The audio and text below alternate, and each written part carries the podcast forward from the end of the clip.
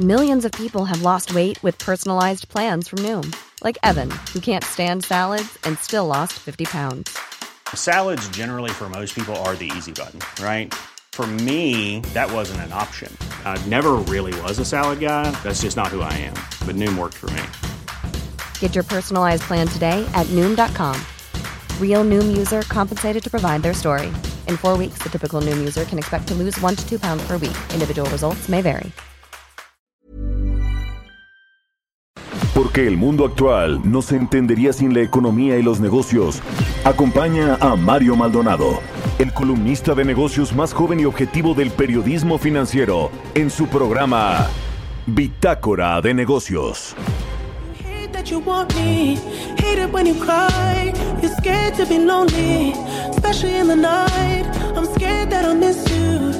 Happens every time. I don't want this feeling. I can't afford love. I try to find reason to pull us apart. It ain't working, cause you're perfect. And I know that you're worth it. I can't walk away.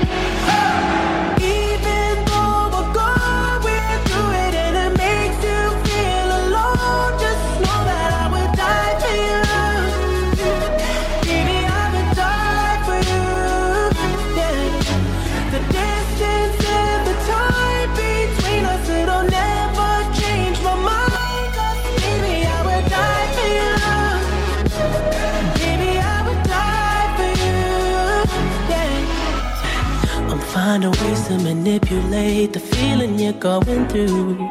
But baby girl, I'm not blaming you. Just don't blame me too. Cause I can't take this pain forever. And you won't find no one that's better. Cause I'm right for you, babe. I think I'm right for you. babe.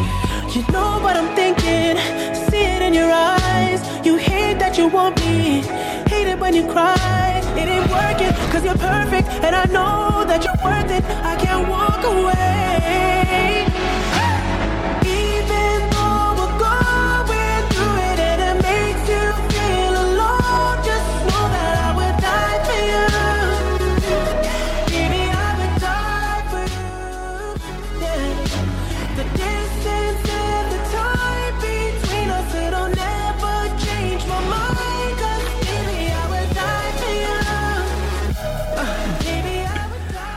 ¿Qué tal? ¿Cómo están? Muy buenos días. Bienvenidos a Bitácora de Negocios. Yo soy Mario Maldonado.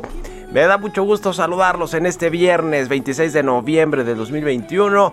Por fin viernes, son las 6.5 de la mañana y estamos transmitiendo en vivo, como todos los días aquí en las frecuencias del Heraldo Radio en la capital del país, en la Ciudad de México. Un saludo a quienes nos escuchan a través de la 98.5 de FM, en Guadalajara por la 100.3 de FM, en Monterrey, Nuevo León por la 99.7 de FM y en el resto del país también nos escuchamos a través de las estaciones hermanas del Heraldo Radio.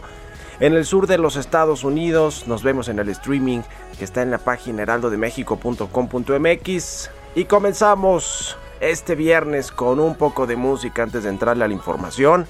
Estamos escuchando The Weeknd, la canción se llama Die for You.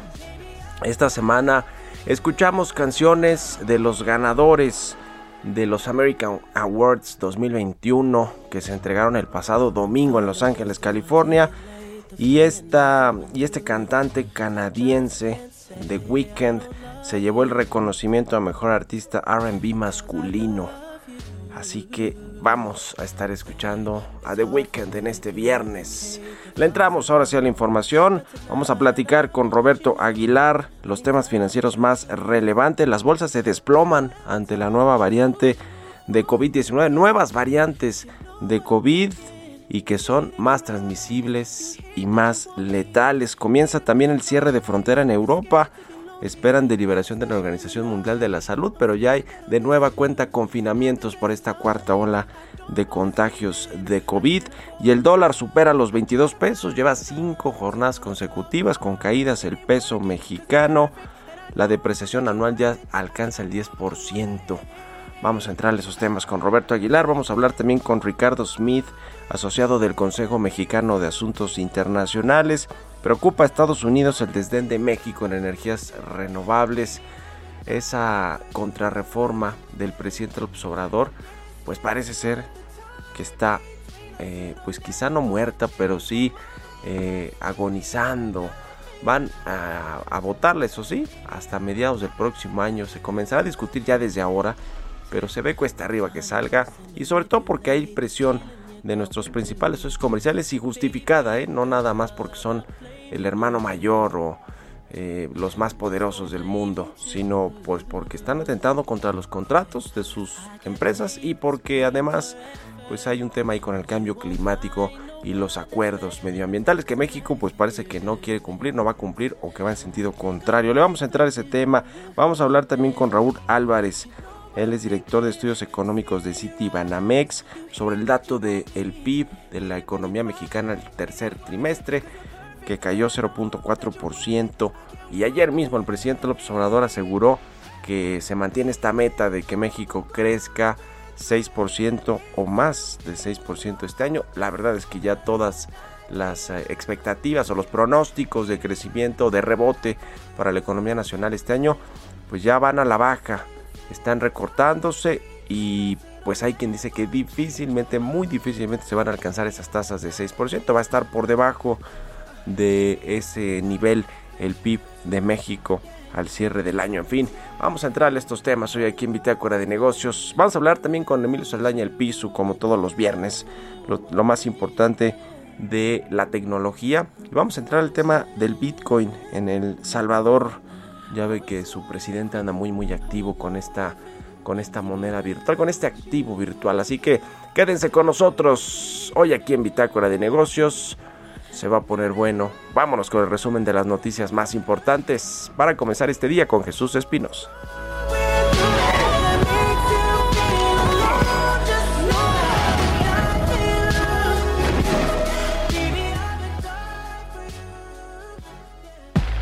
El resumen. Este jueves el presidente Andrés Manuel López Obrador insistió en su pronóstico de crecimiento de 6% del PIB para 2021, a pesar de que la economía se contrajo un 0.4% trimestral de julio a septiembre. Cumplir con el pronóstico de que vamos a crecer este año 6%. Y sí fue una V y hay varios indicadores. Yo creo que el mejor indicador es el de la creación de empleos formales en la misma conferencia mañanera desde Zacatecas, el presidente informó que el lunes se reunirá con su gabinete para resolver el problema del desabasto de medicamentos y garantizó que llegarán a los pueblos más apartados. El lunes vamos a tener una reunión, es cómo terminar de resolver el abasto. Ese ya se logró, ya se compró la medicina, pero ahora es la distribución, así como se distribuían las vacunas. Vamos a distribuir los medicamentos hasta los pueblos más apartados. No van a faltar.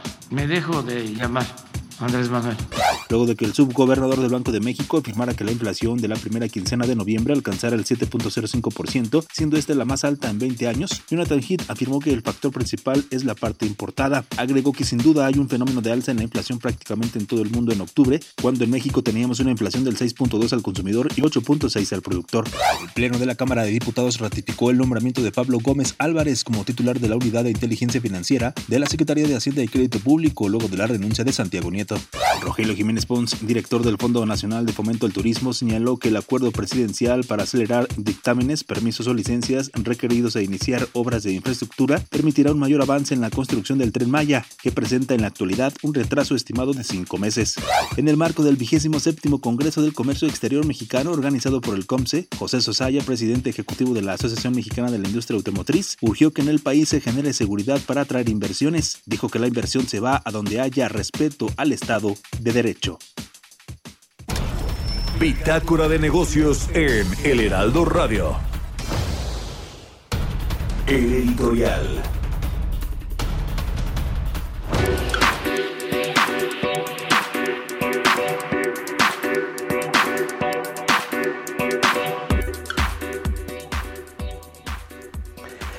Pues sigue cayendo el peso lleva cinco jornadas consecutivas con una baja, una depreciación del 10%. Vamos a analizar el detalle ahorita con Roberto Aguilar, pero eh, tiene mucho que ver, por supuesto, con lo que sucede en el mundo, con el, fortalecimiento del dólar. Ahora que la Fed ha, pues, ha dado visos de que pronto eh, va a aumentar la tasa de interés. Ya retiró, está retirando los estímulos monetarios, económicos para esta economía la más poderosa del mundo. Y en medio de esto, eh, y vaya, lo que sucede en México sí tiene que ver con el tipo de cambio, pero también influye mucho lo que sucede en el mundo, eh, la depreciación de otras monedas emergentes, incluida la mexicana, por el fortalecimiento del dólar en un contexto pues donde hay eh, confinamientos de nueva cuenta en algunos países, viene esta cuarta ola, la política monetaria de Estados Unidos tenderá eventualmente, quizá más pronto de lo que se esperaba, a eh, recuperar eh, este tema de las tasas de interés, a volver a tener esta política monetaria eh, pues restrictiva allá en los Estados Unidos. Todo esto influye en el peso. Sin embargo, lo que pasa aquí en México con la Secretaría de Hacienda y con el Banco de México sobre todo, pues se ha generado preocupaciones, preocupaciones en los mercados, entre los inversionistas. Este tema de Arturo Herrera y que la hayan bajado así como lo bajaron además de la candidatura para convertirse en el nuevo gobernador del Banco de México. Y lo y, vaya generó pues eh, suspicacias entre los inversionistas en el mercado pero sobre todo más suspicacias o diría yo preocupaciones. Quién va a sustituir a Arturo Herrera como candidata para ser gobernadora de Banco de México Victoria Rodríguez Ceja, subsecretaria de egresos. Parece ser que el presidente se la sacó de la chistera y, digamos que, pues por ser mujer, dice que la propuso al Banco de México porque lo demás, pues no le ayuda, ¿eh? Dice que es honesta, que eh, se ha encargado del manejo responsable de las inversiones eh, públicas, no gasta por gastar, es buena servidora pública, maneja todo el presupuesto y se apega a lo que autoriza el Congreso. O sea, como si fuera una subordinada, como si siguiera siendo subordinada una vez ya que, fue, que, sea ratificada por el Senado, para el Banco de México. Vaya, como pues la ha tratado de salvar el presidente López Obrador ante la opinión pública o la de los mercados, los inversionistas, pues parece ser que, que no me ayudes, compadre, porque eh, habla de que efectivamente, además de que no tiene eh, experiencia en temas de política monetaria, en temas monetarios, tampoco eh, pues cumple con el perfil, no tiene cinco años, tampoco lo cumplía Herrera, ¿eh? eso, es, eso es cierto, no cumplía tampoco los cinco años de haber estado en un cargo de alto nivel en el sector financiero mexicano, porque Herrera sí estuvo 10 años en el Banco Mundial, y eso es un poco lo que avalaba también, eh, eh, lo que lo avalaba pues en los mercados. Lo cierto, pues es que Victoria no cumple con este perfil, Victoria Rodríguez Ceja, y pues ahí está el asunto, las preocupaciones de todo de todo este tema. Así que ya veremos qué sucede con, con el Banco Central Mexicano, que por cierto el presidente podría ser el que ponga a los cinco integrantes de la Junta de Gobierno, a pesar de que se va en septiembre, la Irene Espinosa se va en diciembre, pero pues en una de esas manda antes, como lo hizo con Herrera, eh, la carta para sustituirla. Y entonces sería el primer presidente en la historia del Banco de México que nombra a los cinco integrantes de la Junta de Gobierno. En fin, ya veremos cómo va aterrizándose todo este asunto. Vamos a otra cosa, 6 con 16. Economía y mercados. Roberto Aguilar ya está aquí en la cabina del Heraldo. ¿Cómo está Robert? Buenos días. ¿Qué tal Mario? Me da mucho gusto saludarte a ti y a todos nuestros amigos. Pues literal un Black, Black Friday, eh, Mario. Porque fíjate que desde ayer los mercados comenzaron a reaccionar a estas noticias de una nueva variante que es mucho más letal, pero lo más importante eh, y más contagiosa, pero lo más importante es que es, eh, no tiene, es inmune a las vacunas existentes. Y esto pone en jaque a muchos de los países y a muchas de estas estrategias, pues que ya se estaban liberando en cierta medida, y esto ha pegado fuerte, muy fuerte a los mercados. Fíjate que, por ejemplo, el tema de que las acciones mundiales se desplomaban, después de, la noticia de una variante del coronavirus posiblemente resistente a las actuales vacunas, pues llevó a los inversionistas a tomar refugio en los bonos soberanos, el yen y el franco suizo. Poco se sabe de la variante detectada ya en Sudáfrica, Botswana y Hong Kong, pero los científicos dicen que tiene una combinación inusual de mutaciones que podría la capaz de evadir las respuestas inmunes y de ser mucho más transmisible.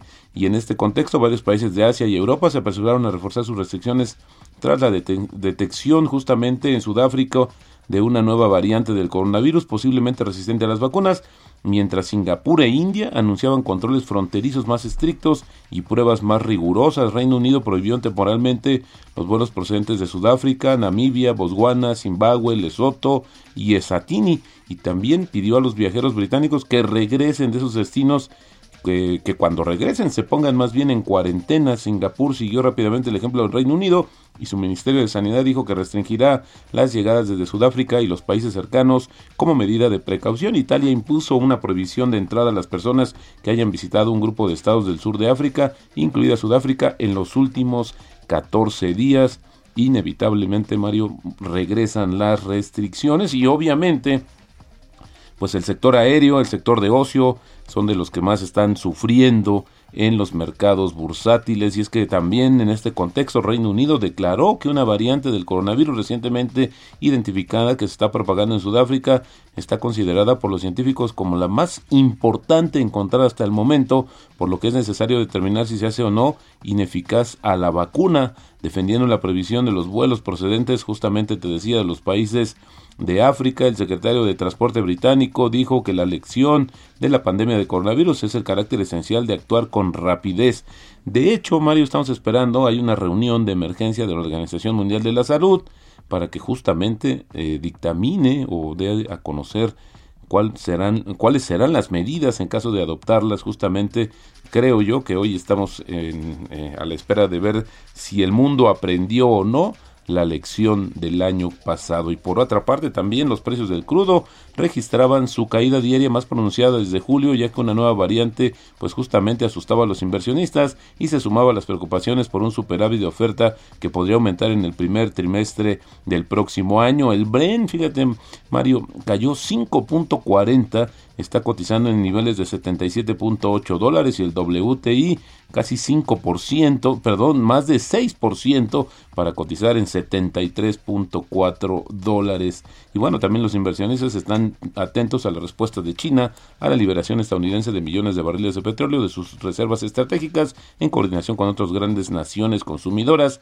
en el marco de una iniciativa para enfriar o tratar de enfriar más bien los mercados. Ningún activo se ha quedado fuera Mario, de esta situación. El Bitcoin casi 8% está cayendo. Y bueno, también ayer se, informó que México trabaja con la industria automotriz y con Canadá para encontrar el momento preciso de iniciar el panel contra Estados Unidos sobre las reglas de origen para automóviles en el marco del acuerdo comercial. Esto lo dijo ayer eh, la secretaria de Turismo, Tatiana Cloutier. En estos momentos, Mario, el tipo de cambio está cotizando, bueno, y eso que los mercados están los mercados de Estados Unidos van a cerrar temprano después del feriado del día de ayer. Pero fíjate que en estos momentos está cotizando en 21.82.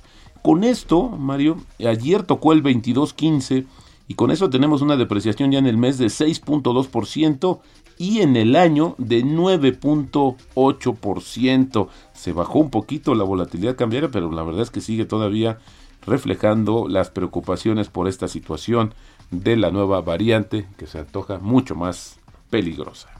Qué cosa, Robert. Ya estaremos viendo ahí. Gracias y nos vemos al ratito. A contrario, muy buenos días. Roberto Aguilar, síganlo en Twitter, Roberto AH6 con 21 minutos. Vamos a otra cosa. Bitácora de negocios. Pues sigue todo este asunto de la contrarreforma eléctrica. A Estados Unidos le preocupa, entre otras cosas, de que no se respeta el Estado de Derecho pues el tema de las energías renovables, de la transición energética, de los acuerdos de cambio climático. Vamos a platicar de esto con Ricardo Smith, asociado de Comexi. Ricardo, ¿cómo estás? Buenos días. ¿Qué tal, Mario? Buenos días. Un gusto estar contigo y con tu auditorio. ¿Cómo ves esta presión de los Estados Unidos que ha sido por diferentes frentes con respecto a la reforma eléctrica que pretende el gobierno mexicano?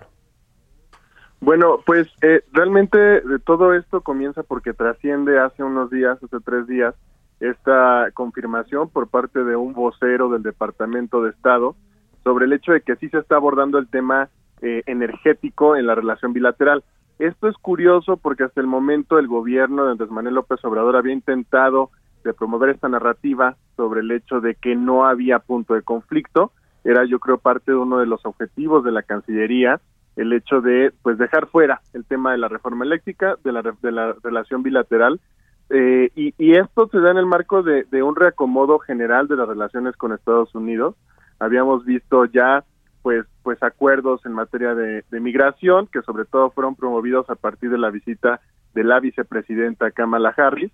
Posteriormente tuvimos este diálogo económico de alto nivel que, que se reportó eh, en muchos medios y finalmente pues también se tuvo este encuentro bilateral en materia de seguridad, pero hasta el momento no tenemos mecanismos institucionales, para decirlo así, o específicos para abordar los temas energéticos. Así que sin duda esto despierta mucho interés porque pues todavía queda por ver cómo se van a, dirimir estas controversias. Y mira, también tenemos que abordar el hecho de que eh, hasta el momento no se había usado un argumento de corte ambiental o climático para que Estados Unidos expresara su preocupación en el tema. Hasta el momento lo único que teníamos eran eh, cartas o comunicaciones escritas emitidas por congresistas eh, tanto de la parte republicana como demócrata preocupados por la toma de decisiones en materia energética en México. Y lo que ellos usaban como argumento hasta el momento eran cartas dirigidas, hay que decirlo, al gobierno estadounidense para que a su vez el gobierno tomara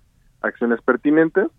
Y, y estas cartas abordan sobre todo el tema desde la parte comercial, es decir, eh, dicen que el gobierno mexicano, al momento de privilegiar, por un lado, a Pemex, eh, a través de la aplicación y de las modificaciones a la ley de hidrocarburos en las que pues eh, impiden la entrada sobre todo de combustibles a través de la frontera y por el otro lado también a través de la de la iniciativa de reforma constitucional que favorecería a la Comisión Federal de Electricidad que a través de estas acciones se está contraviniendo el Tratado de Libre Comercio el TEMEC eh, con Estados Unidos y Canadá al momento de eh, violar la cláusula de no discriminación. Y ahora vemos que ya están usando la parte ambiental, la parte climática, que, que sin duda ha sido un, un, tema que le preocupa mucho al gobierno de Joe Biden, sobre todo a la postre, unas semanas de que acabe la COP26.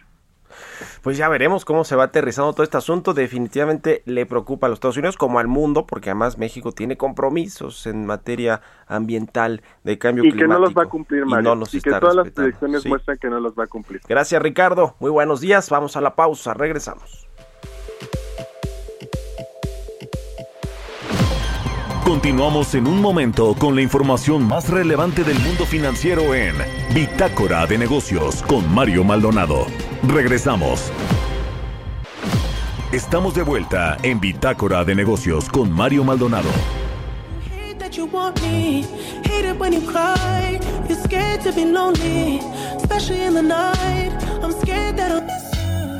happens every time. I don't want this feeling. I can't afford love. I try to find reason to pull us apart. It ain't working, cause you're perfect. And I know that you're worth it. I can't walk away.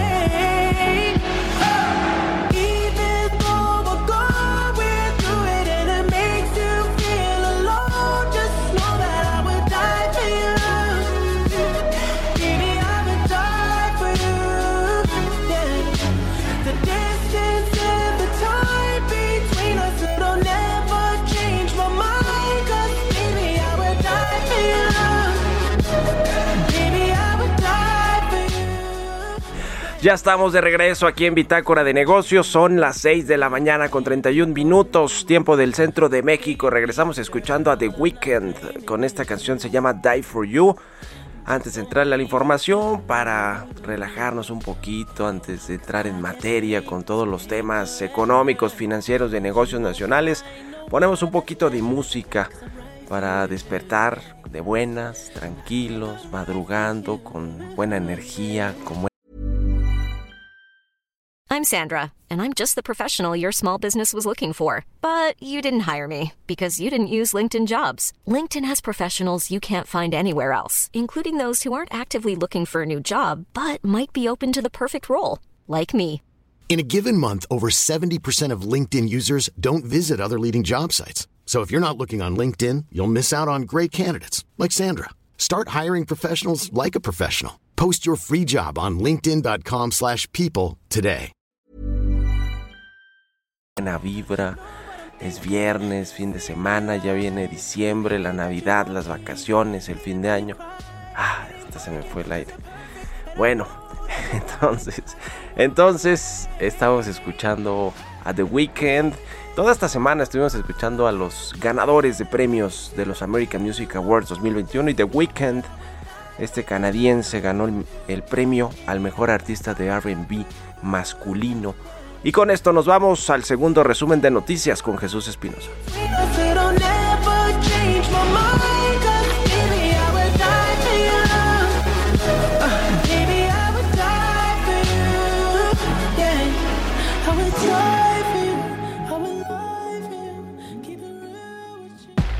El resumen. Banco de México considera que el balance de riesgos para la inflación local se ha deteriorado, está sesgado al alza y ha resentido las disrupciones en las cadenas de producción, así como los incrementos en materias primas y alimentos. El Banco Central de nuestro país también destacó que en medio del agravamiento de los cuellos de botella, presiones inflacionarias y el repunte de contagios por COVID-19 en el mundo, la economía mexicana siguió captando recursos del exterior. Durante la inauguración del 27 Congreso del Comercio Exterior Mexicano, Tatiana Cloutier, secretaria de Economía, destacó que son varios los impactos de la pandemia en el comercio exterior, puso de ejemplo el desabasto en algunos lugares, rompimiento de cadenas globales de valor, aumento de precios y cierres parciales de la producción. La Comisión Federal de Electricidad contempla invertir 4.500 millones de dólares en infraestructura para abastecer de gas natural a las penínsulas de Baja California y Yucatán. En el marco del Día Internacional de la Eliminación de la Violencia contra las Mujeres, Volaris firmó el compromiso de la Asociación de Transporte Aéreo Internacional, con lo cual, de forma voluntaria, incrementará la representación de las mujeres en la compañía. Entrevista.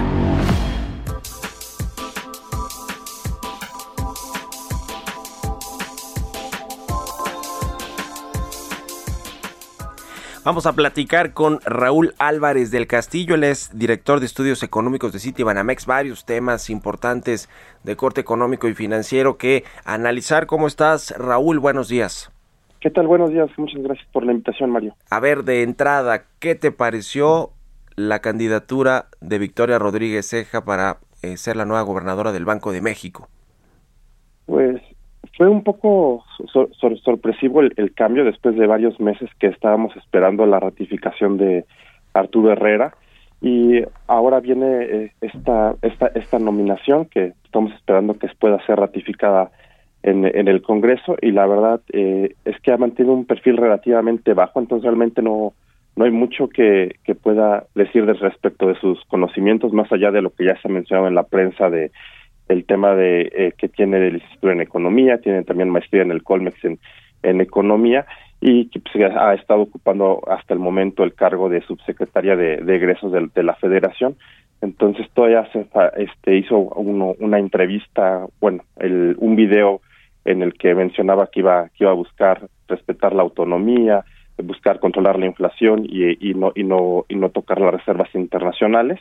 Uh -huh. Pero este más allá de eso como que no no ha habido mucha más eh, mayor información. Uh -huh. Que eso es lo que tiene que hacer por ley, ¿no? Casi casi que ni debería decirlo porque se sobreentiende porque está en la ley, no pueden tocar las reservas, tienen que eh, echar mano de los remanentes de las de las reservas como se tiene que hacer, no por capricho como quería el presidente con estos derechos especiales de giro, eh, en fin, en fin, respetar la autonomía. Ya veremos qué sucede ahí con Victoria Rodríguez, pero bueno, ha levantado la ceja ahí de algunos eh, inversionistas, de los mercados, pues, mercado, en general, ¿no? De los analistas, porque pues eh, se preguntan si va a tener independencia o no. La gobernadora, que es además la que sale a dar los comunicados, las entrevistas, eh, digamos, es la vocera del Banco de México, de la Junta de Gobierno y pues bueno, veremos, vamos a ver qué sucede con, con este nombramiento. Primero tiene que pasar allí en la Cámara de Senadores, que es muy probable que sí pase, y ya veremos cómo empieza el año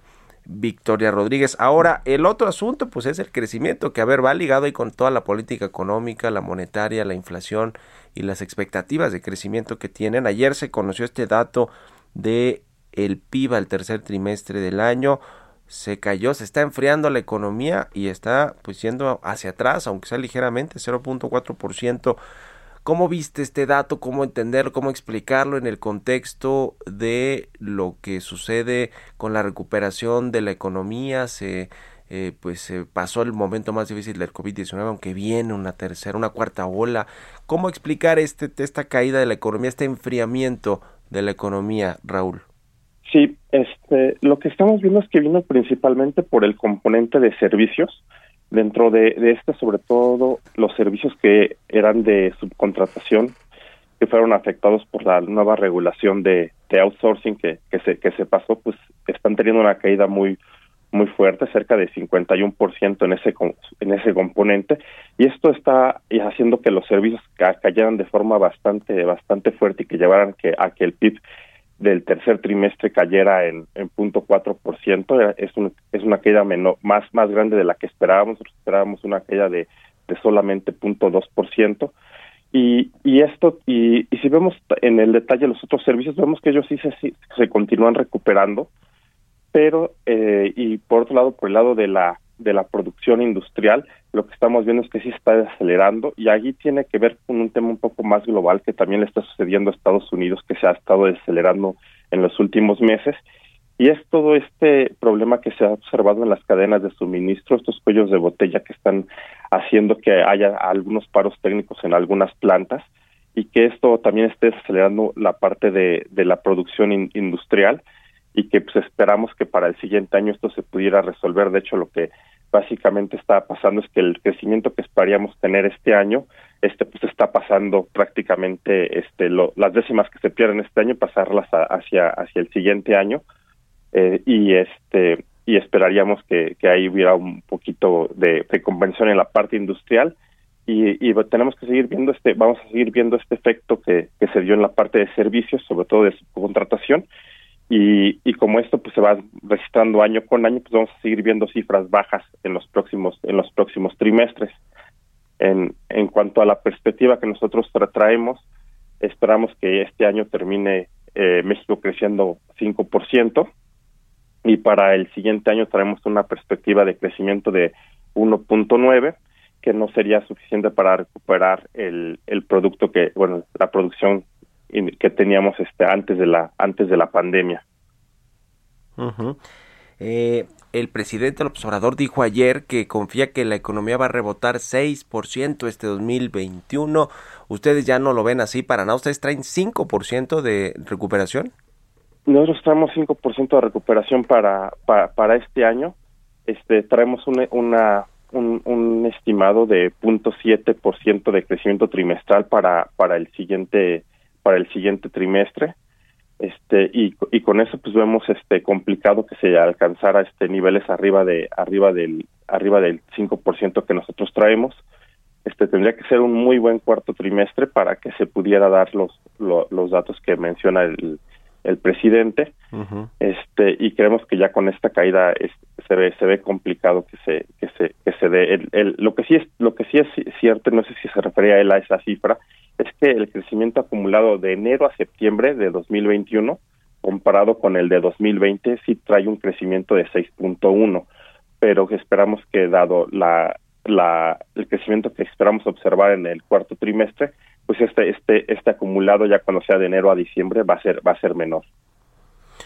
Pues sí, se ve complicado el, el, tema ya de la economía. Hasta hasta hace apenas unos meses todavía el ritmo eh, se veía se veía bien no de, de, la recuperación económica pero bueno se ha complicado el mundo también con la cuarta ola de contagios de COVID-19 con este reconfinamiento en algunos países de Europa y con el tema de la política monetaria de Estados Unidos no los mensajes que ha mandado la Reserva Federal con respecto a los estímulos económicos y monetarios y eh, pues la posible alza de interés eh, a propósito de este tema de los bancos centrales, de la Reserva Federal y de México, de los cambios que está viendo en Banco de México, ¿cómo ves la trayectoria de la inflación? Que vaya que pues eh, no, no sorprendió porque además ya lo había adelantado el propio subgobernador Jonathan Heath que iba a estar arriba del 7%, que iba a cerrar arriba del 7%, y ya lo vimos en la primera quincena de noviembre. ¿Cómo, cómo ves el, el, el, pues el cierre del año en materia de inflación y sobre todo el siguiente año, ¿no? Que ya va a ser un año donde los crecimientos o el rebote va a ser mucho menor y la inflación va a seguir alta, es decir, vamos quizá a acabar con un, y ahorita quiero preguntar ese dato, acabar con un crecimiento el próximo año de 2, 2.5%, con una inflación todavía alta, porque no va a regresar al 3% el próximo año. ¿Cómo estás viendo todos estos factores?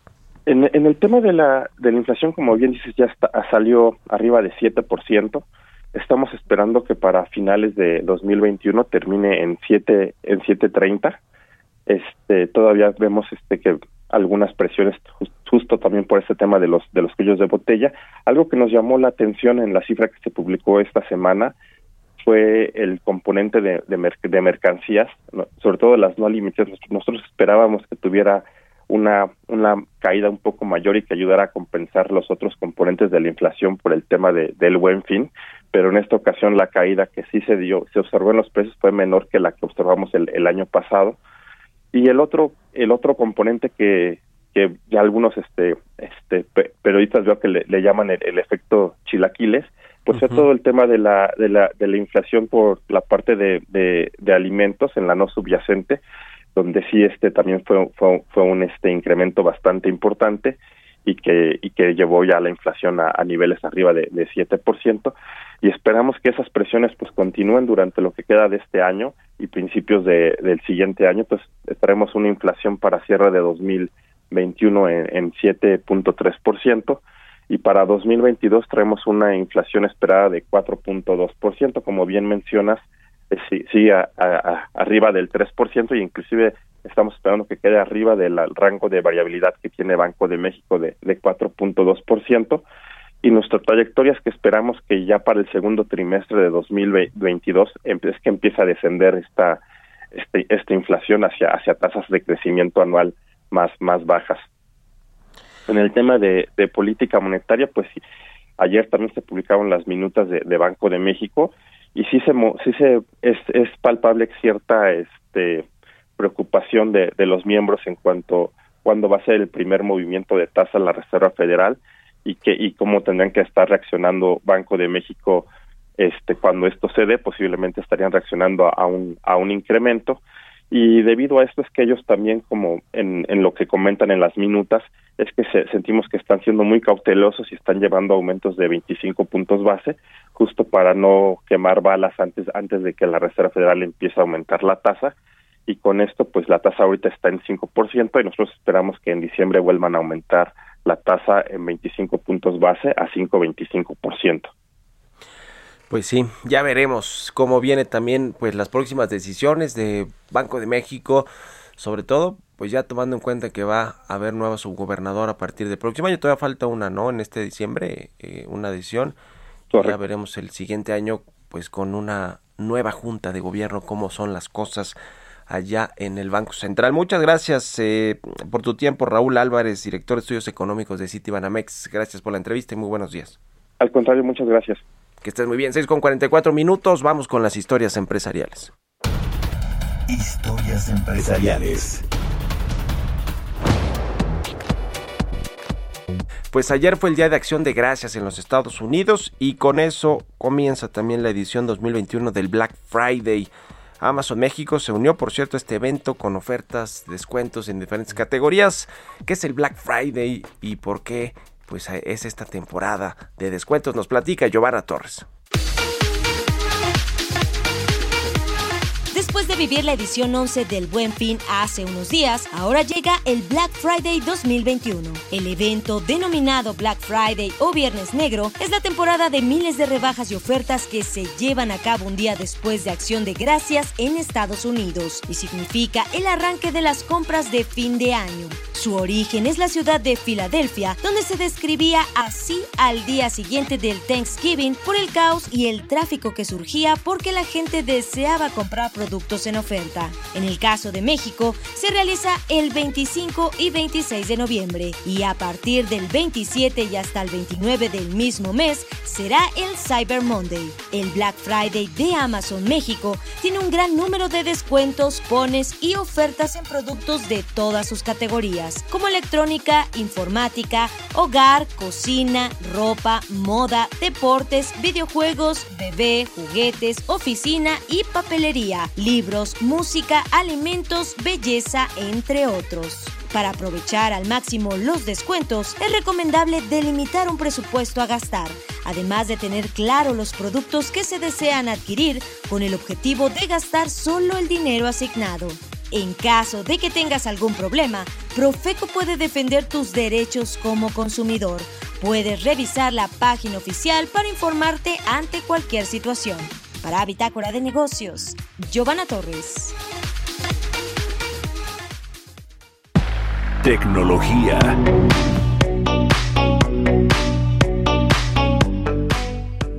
Y bueno, pues es viernes y ya está aquí con nosotros en la cabina del Heraldo Radio Emilio Saldaña, el piso, para comentarnos todo lo más importante de la semana en tecnología y darnos también algunas recomendaciones. Mi querido Pisu, bienvenido, muy buenos días. Mario, muy buen día y muy buen día a nuestra audiencia. Que tengan muy feliz viernes y les comparto información en materia de tecnología que se generó esta semana. El presidente de El Salvador, Nayib Bukele, anunció la creación de Bitcoin City en el marco de la convención de Bitcoin más relevante en Latinoamérica.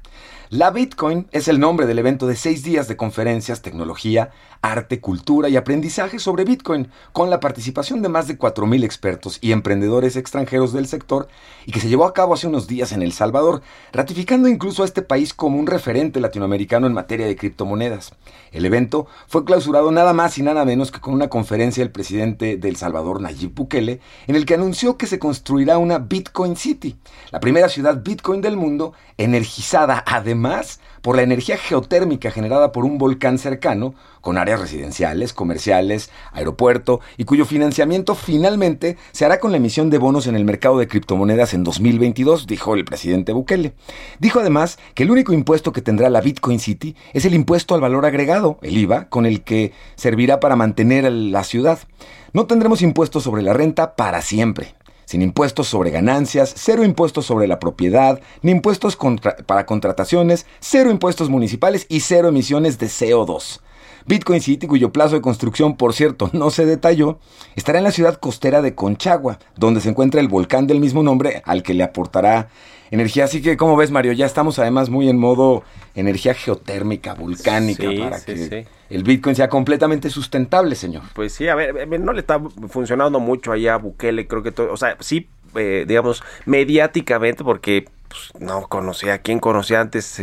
tenían el top of mind al presidente de, sí, además, claro, El Salvador, sí. y, se ha hecho mucha promoción él mismo, pero la verdad es que en el mundo ahí financiero, los eh, reguladores, los bancos centrales, no se diga, pues como que lo ven con mucho recelo, como a ver, esto no va a funcionar y en un momentito que lo hagan mal, adiós la economía. Con ¿eh? toda la resistencia del mundo y además ahora que lo comentas, si tiene oportunidad usted que me viene escuchando, busque al ratito en internet Bukele conferencia El Salvador. Y si se encuentra un chamaco con gorrita blanca para atrás, con tenis y jeans, y piensa, no, este no puede ser el presidente dando una conferencia. Sí es, sí es él. Sí es el presidente. Oiga, y por otro lado le pregunto, ¿sabe usted qué sucede en 2021 en un minuto? Hoy se han trasladado muchas de nuestras actividades cotidianas a lo digital.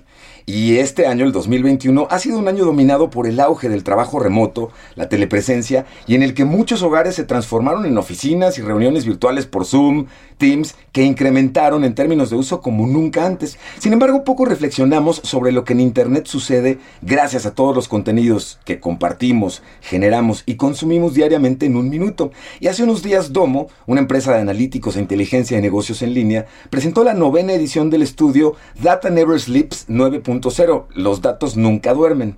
En él podemos aprender que al día de hoy 65% de la población mundial, es decir, 5.170 millones de personas, están conectadas a Internet, siendo el dispositivo móvil por mucho, el 92.6%, el dispositivo que utilizamos para conectarnos a la red. Además, presentan una infografía con información sobre lo que sucede en un minuto en Internet. Y cheque algunos datos, ¿eh? En un minuto, por ejemplo, los usuarios de Instagram publican 65 mil fotografías. El buscador de Google atiende 5.7 millones de peticiones de búsquedas y los usuarios de TikTok miran 167 millones de videos por minuto, ¿eh? Y finalmente, ¿qué tecnologías serán relevantes en 2022? Ya comenzamos con esta época del futureo para ver qué viene y qué podríamos en este caso pedirle a Santa, pero además algo que hay que tener en cuenta importante. La famosa tormenta perfecta provocada por la combinación de la crisis de transporte marítimo mundial y la crisis de producción de chips y semiconductores tienen aprietos a varias industrias con, miras a las ya muy cercanas compras navideñas. Esto además no solamente ha provocado cambios importantes hasta en las configuraciones de vehículos, el que algunas marcas han comenzado a integrar paneles analógicos en lugar de los digitales para tratar de reducir el impacto en el tiempo de entrega de sus unidades.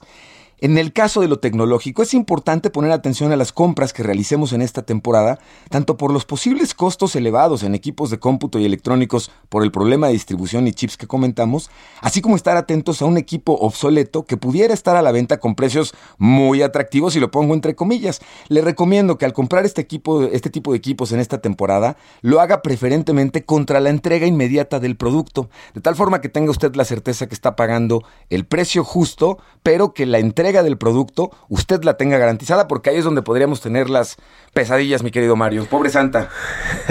Hay que poner mucho cuidado a lo que compramos, mi querido Piso, Y, a pues las, las estrategias de mercadotecnia y de publicidad que tienen las empresas o las cadenas que distribuyen los productos pues para atrapar a los clientes, ¿no? Porque platicamos ahorita antes de entrar que pues hay muchos que ya están descontinuados o van a descontinuar y pues te los ofrecen en gangas, pero en realidad pues son inventarios que están sacando. Estamos sacando inventarios del primer trimestre del año, claro. Y hay que tener cuidado ahí con esas gangas.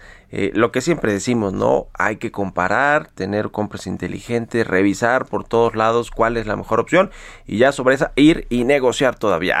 Exactamente. y negociar. Y solicitar el correspondiente descuento, señor. Exactamente. pero Black Friday es mejor opción que el buen fin, es decir, no, a ver, eso son cosas diferentes, sí, sí, son en países diferentes, pero el, el, buen fin es una copia del Black Friday. Totalmente, y el Black Friday siempre se ha caracterizado por ser, en efecto, una temporada en la que los precios son realmente más bajos comparados con los precios habituales. Conviene echar la mano. Exacto, sí. de repente tenemos acá nada más la versión de puede pagar lo mismo, pero en mensualidades. En mensualidades, y ahí está el descuento. Ahora, eh, con, con, todo este tema de pues los, los canales de distribución y de ventas online y, y, que bueno son muy globales ya también puedes aprovechar el Black Friday desde México porque pues los retailers o los, los, los eh, que venden los productos pues están en Estados Unidos no y ya lo escuchábamos en el reportaje al principio ¿no? La, la, oportunidad por ejemplo de Amazon para que en México tengas válidos estos costos y la entrega sucede en buen tiempo en este caso vale mucho la pena.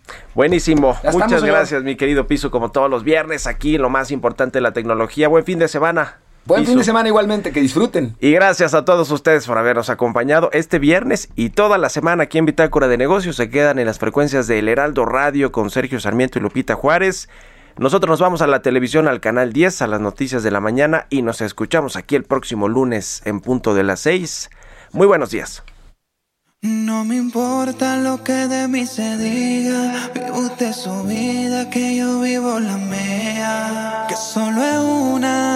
Disfruta el momento, que el tiempo se acaba y para atrás no verá.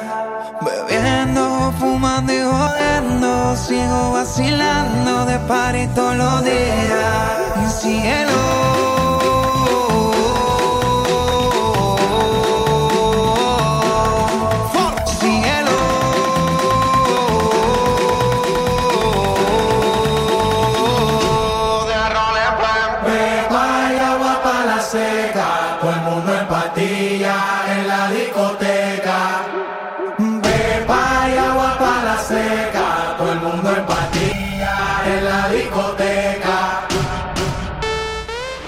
Esto fue Bitácora de Negocios con Mario Maldonado, donde la H suena y ahora también se escucha. Una estación de Heraldo Media Group.